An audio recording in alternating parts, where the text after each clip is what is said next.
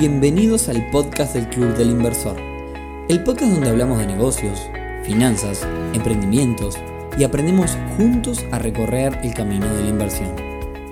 Bienvenidos a un nuevo episodio del podcast del Club del Inversor, temporada 2022. Hoy, viernes 19 de agosto, se nos viene la noche de la nostalgia, el 24 de agosto. Si no sabes de qué se trata, acá en Uruguay básicamente hay una noche que es la noche de fiesta total de la música del recuerdo y demás, que se llama La Noche de Nostalgia, es el 24 de agosto, previo al 25 de agosto, que es el día de nuestra independencia. Bueno, ahora sí, perdón por este paréntesis. Episodio número 117 en el que vamos a hablar de psicología aplicada al dinero y a las inversiones. Y ustedes se preguntarán, ¿qué ¿qué puedo saber yo de psicología? La verdad que nada, pero bueno, de alguna forma en este episodio repasamos datos y hacemos una investigación. Eh, así que nada, sacar lápiz y papel y apuntes porque hay un montón de cosas súper interesantes que se utilizan para las inversiones y para cualquier aspecto de la vida. Pero antes, y como siempre, clubdelinversor.hoy, un podcast, una comunidad de personas interesadas en este mundo de las inversiones, en las que discutimos, analizamos e invertimos. Comunidad que está avanzando muchísimo, sobre todo en el interior. Tenemos una gran base de socios en el litoral y en Maldonado, por lo cual hoy mismo, mientras estás escuchando este podcast, vamos a estar haciendo dos eventos presenciales en simultáneo. Uno en la ciudad de Salto y otro en la ciudad de Maldonado. Nosotros particularmente con Rodri vamos a estar allí en Maldonado, así que cuando estés escuchando este episodio vamos a estar por allí. Así que nada, si andás por esas zonas y vas a poder juntarte con personas que estén en la misma, te invitamos, clubelinversor.uy, a sumarte a esta comunidad. Por otra parte, yo el último aviso parroquial. Si sos socio, andá reservándote el 2 de diciembre, fecha en la cual haremos la super mega fiesta de fin de año en la que tiramos la casa por la ventana. Bien, y ahora sí, finalizados los avisos, vamos al tema del día de hoy. Como decía, vamos a hablar de psicología en este mundo del dinero. Algo que nos habían pedido creo que el año pasado, cuando hicimos ahí en las redes Club Inversor U y en Instagram, preguntamos que nos, nos tiraran temas para el podcast. Y en realidad más que de psicología vamos a hablar de sesgos cognitivos. Y ustedes se preguntarán, ¿qué es un sesgo cognitivo? Es una interpretación errada de la información. Una mala pasada que nos juega nuestro cerebro un pequeño error que comete porque nuestro cerebro tiende a encontrar patrones y también tiene que ver un poco con la cultura en la que vivimos y cómo fuimos criados. Tiene que ver con la ética y con un montón de disciplinas más, pero lo peor es que muchas empresas estudian estos sesgos y los utilizan para que nosotros compremos más, pongamos dinero en una inversión o tengamos o tomemos determinada acción, digamos. Por eso en este momento estás a punto de ponerte del otro lado y tratar de evitar estos comportamientos o bien, si tenés un negocio, usarlos para tu propio bien, para generar ventas, lo que tampoco está mal, porque al final del día eso se llama marketing puro y duro. Y vamos de lleno al primer sesgo cognitivo que es eh, uno de los más importantes y se llama el anclaje. También conocido como heurística del anclaje. Es un sesgo que hace que nuestro cerebro tienda a quedarse con la primera información que nos dan como válida. De hecho, es uno de los sesgos más fuertes y en el año 89, 1989 fue demostrado que puede influir en todos los juicios de valor que hacemos. Y vamos con varios ejemplos. Me gustan mucho los autos, así que voy a ir por ahí. Supongamos que te muestro determinado vehículo y te digo, che, mira, este, este auto vale 10 mil dólares. A continuación te muestro otro vehículo más, un poco más lindo, a la vista de cualquier persona común, sin, sin demasiado conocimiento. Y ahí te pregunto, che, ¿cuánto crees que vale este segundo vehículo? Ahí me vas a decir que vale 12, 13, 15 mil dólares. ¿Por qué te pareció más lindo que el primero? Ahora, si hago, repito el experimento con otras personas, si hago lo mismo y te digo que el primer vehículo vale 5, o sea, te muestro un vehículo que vale 5 mil dólares, y te muestro un segundo vehículo más lindo que el primero. Y ahí me vas a decir que vale 8 o 10 mil dólares.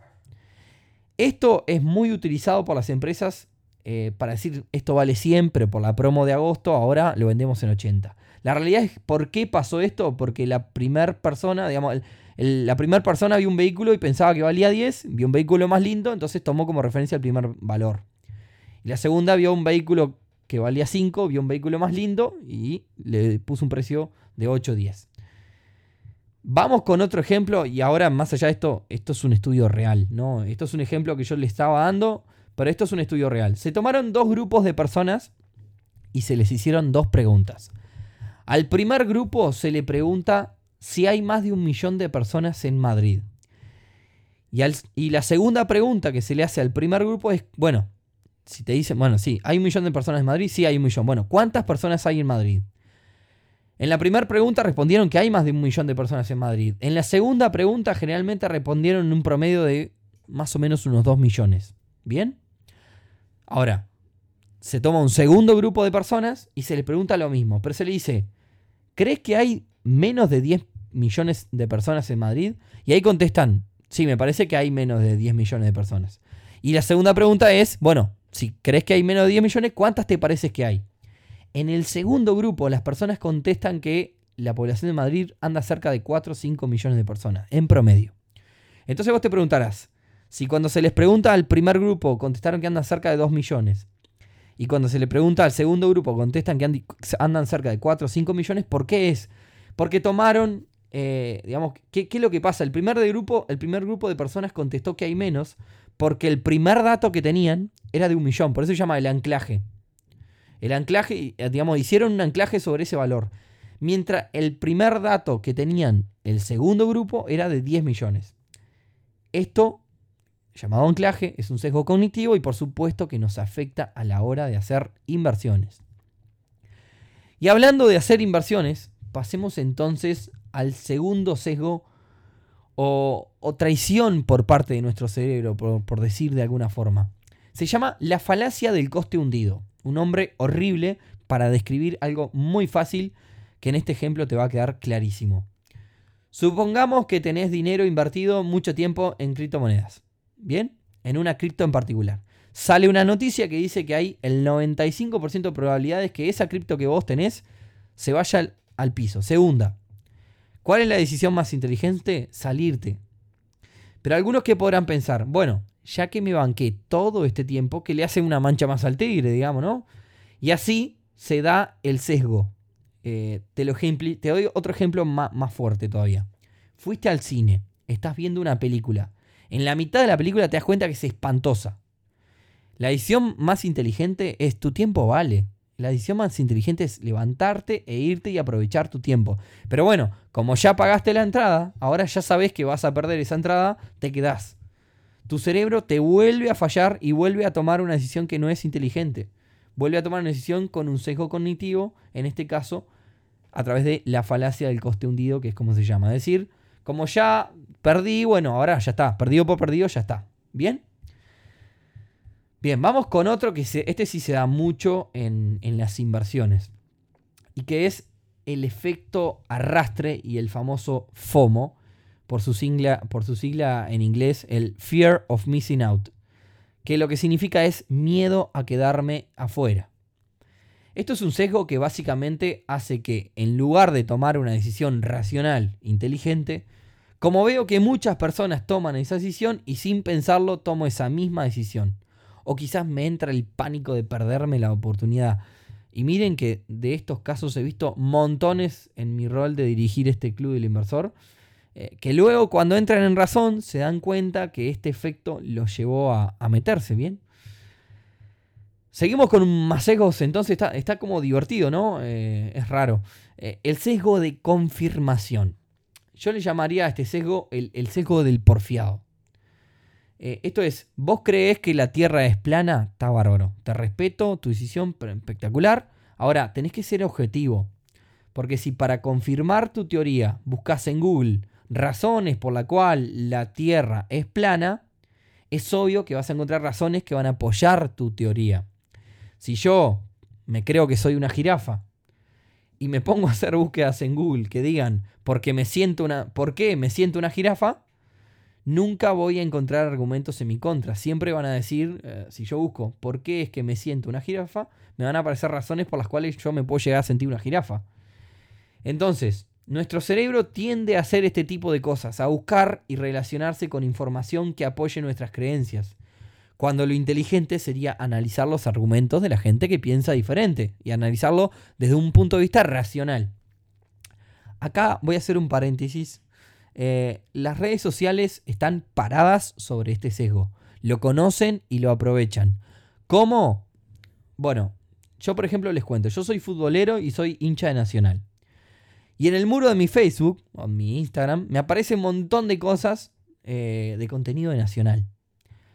¿Cómo me afecta esto a las personas? Eh, supongamos que yo soy de un partido político X, ¿no? Ya ahí me salgo del fútbol. Un partido político X. Las redes me van a mostrar todo lo bueno que es de mi partido político X y me van a mostrar todo lo malo que es el partido Y, que es la oposición. Esto especialmente en política suele aumentar las diferencias, la famosa grieta, brecha, como le quieran llamar. Y en parte se genera por esta burbuja, se genera como una especie de burbuja en base a un mismo tema. Es decir, eh, yo opino algo sobre determinado tema y las redes me muestran siempre que mi opinión es válida y que lo, que opina el resto está mal. Se genera como una burbuja que me genera más y más, este, eh, enfocarme más y más en el pensamiento, ¿no?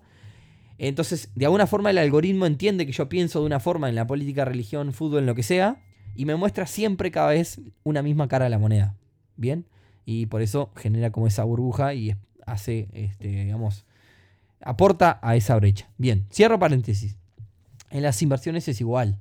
Tendemos a ver lo lindo que es lo que invertimos. Si vemos algo feo, lo descartamos o decimos, ah, bueno, este dice esto porque, este, porque es un envidioso o lo que sea. Bien. Vamos con los últimos dos. Sesgo de autoridad. Vemos a Cristiano Ronaldo decir, hola, soy Cristiano Ronaldo y uso Clearman y creemos que es el mejor shampoo de todos porque Cristiano Ronaldo lo usa. Esto claramente lo usan las empresas como campaña de marketing. Esto es lo que yo decía al principio del episodio, ¿no? Las empresas lo tienen clarísimo esto.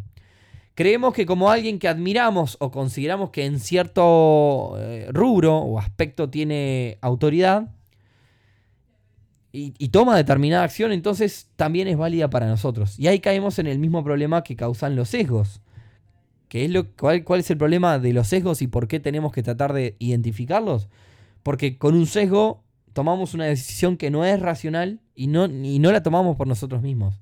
Bueno, ustedes miran, yo no uso Clearman porque veo que Cristiano Ronaldo uso otra cosa. Bueno, está bárbaro. Eh, no todos tenemos más predisposición a, digamos, a todos los sesgos. Este, cada uno se sentirá identificado o no con determinados sesgos. ¿Bien? Eh, y terminamos con algo muy asociado a los juegos de azar, eh, que en realidad aplica para cualquier ámbito y que se llama la falacia del jugador. Este es el último sesgo que vamos a ver en este episodio. El cerebro humano, como dijimos al comienzo, siempre tiende a buscar y encontrar patrones, series de cosas eh, que se repiten una y otra vez. Ves tres colores que los ves pasar por enfrente, lo ves otra vez los mismos tres colores y entendés que al mismo lapso de tiempo van a pasar otra vez.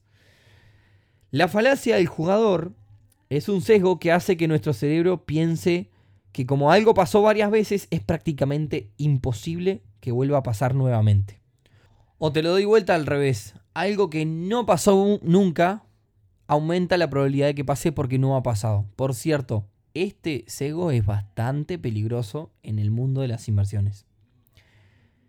Y con esto de alguna forma vamos cerrando los seis sesgos que entendimos que eran más relevantes. Y repito, como dijimos al principio, esto hay que usarlo para que nuestra mente no nos juegue una mala pasada a la hora de invertir, de hacer un negocio o, si estás del otro lado del mostrador, podés usarlo para atraer más personas y vender más en tu negocio. Así que bueno, eh, si tenés algún otro sesgo o algo que te parezca interesante, esperamos tu comentario como siempre. Eh, y si te gustó, compartilo con otras personas que les pueda gustar. Eh, como siempre, seguinos en nuestras redes, arroba Club Inversor UI en Instagram, donde a veces les tiramos este, el tema del podcast antes para que ustedes nos tiren sugerencias. Y de alguna forma también son partícipes de estos episodios.